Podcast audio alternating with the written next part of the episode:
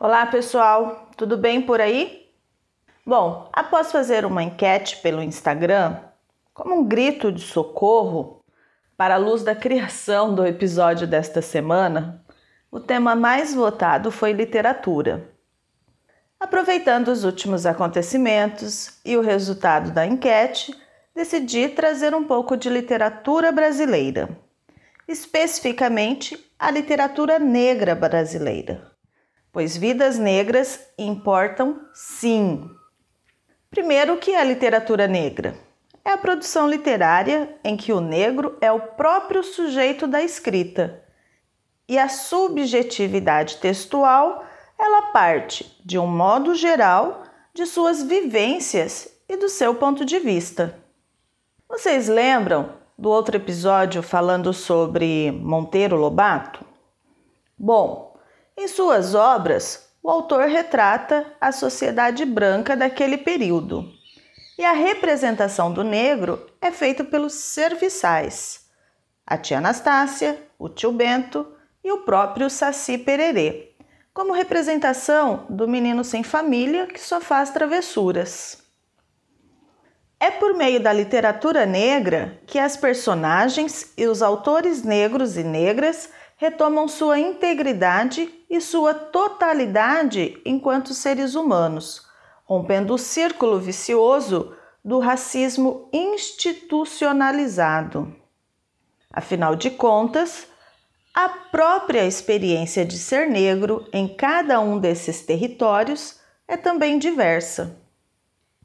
Eu não sou uma pessoa especialista em literatura negra brasileira, mas eu consumo literatura negra estudei um pouquinho para produzir este episódio. Por isso, vou apresentar alguns autores, sendo três mulheres e um homem. Vamos lá! Carolina Maria de Jesus teve pouco acesso aos recursos básicos da vida em sociedade, pouco estudo e muita miséria vivendo ou sobrevivendo como catadora de lixo. Escrevia poemas nos pedaços de papéis que encontrava. Seu trabalho como escritora foi descoberto por um jornalista e seu livro, Quarto de Despejo, Diário de uma Favelada, é a sua mais conhecida obra. Vou ler um fragmento para vocês. Continua chovendo e eu tenho só feijão e sal. A chuva está forte. Mesmo assim, mandei os meninos para a escola. Estou escrevendo até passar a chuva, para eu ir lá no senhor Manuel vender os ferros.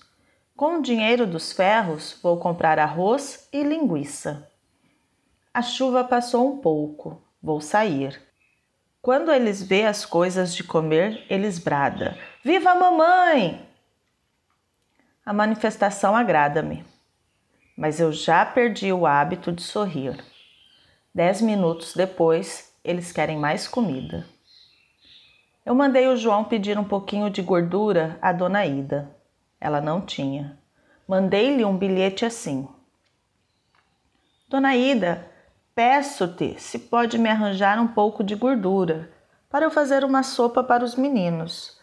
Hoje choveu e eu não pude catar papel. Agradeço, Carolina. Choveu, esfriou. É o inverno que chega e no inverno a gente come mais.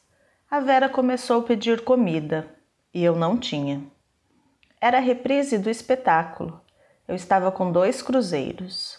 Pretendia comprar um pouco de farinha para fazer um virado. Fui pedir um pouco de banha à dona Alice. Ela deu-me a banha e arroz. Era nove horas da noite quando comemos.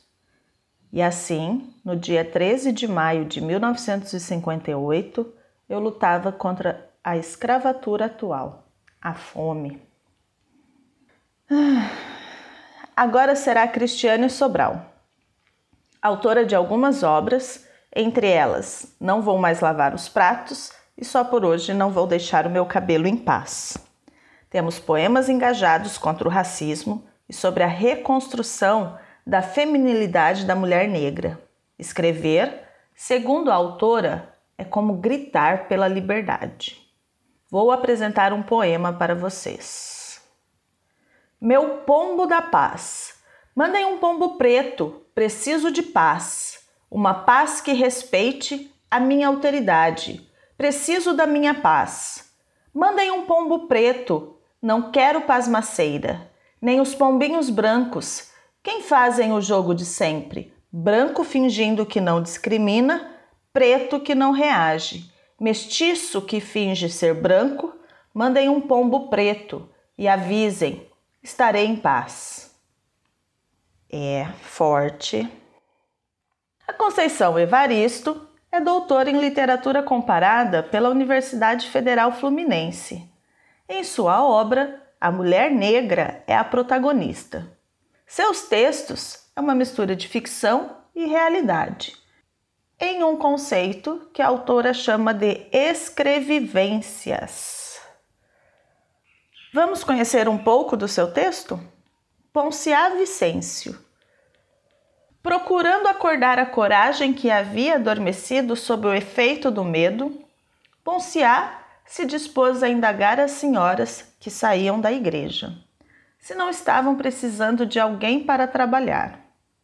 A cada cristã, a pergunta era feita de sopetão, pois poderia ser que a fala ficasse soterrada na garganta quando saiu a primeira, ela se aproximou rápido, mas a moça seguiu em frente. E quando Ponciá conseguiu abrir a boca, a dona já estava longe. E assim foi com outras. Decidiu então esperar com as palavras arrumadas.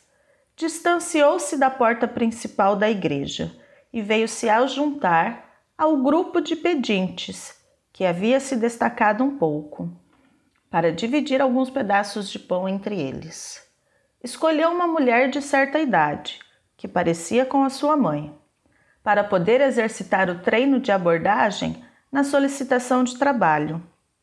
A pedinte olhou para Ponciar e sorriu dizendo que não tinha trabalho nenhum para oferecer à moça. Mas se quisesse, poderiam pedir esmolas juntas. Era só ela fechar os olhos com cuidado sem apertar muito, e todo mundo daria uma ajuda para uma mulher tão jovem e cega. Ponciá se assustou ao imaginar a cena. Não, ela não era cega. Enxergava de olhos abertos e fechados. Desde pequena assistia coisas que muita gente não percebia.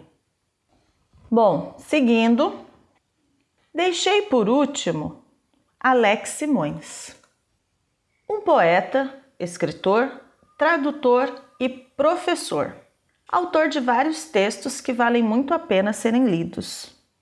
Vou fazer a leitura do texto escolhido e deixar para vocês refletirem. Oitavo. E a manifestação tomou uns ares, estranhamente políticos. Sabia? Enquanto a mídia diz e policia, polícia bate em quem bebe nos bares sem se manifestar porque bebia, onde não deve porque não há lugares, das estrelas e a sombra dos palmares, que o bêbado em paz beber podia.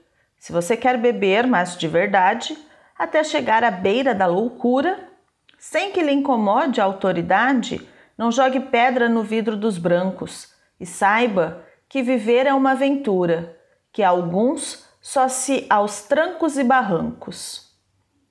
Alex Simões, contra sonetos, Catado e Via Vândala, Ilhéus. Nossa, foi muito lindo este episódio. Espero que vocês tenham gostado e que aproveitem o conteúdo. No material que você recebe por e-mail, coloquei os links de referência dos textos e para que vocês possam conhecer um pouco mais também. Apoie o podcast Falar Português Brasileiro. Acesse a página falarportuguesbrasileiro.com e faça uma doação. Apoie o nosso conteúdo. Gratidão pelo episódio de hoje. Não se esqueça de seguir-nos nas redes sociais e recomendar o nosso trabalho, falarportuguesbrasileiro.com. Nos vemos no próximo episódio.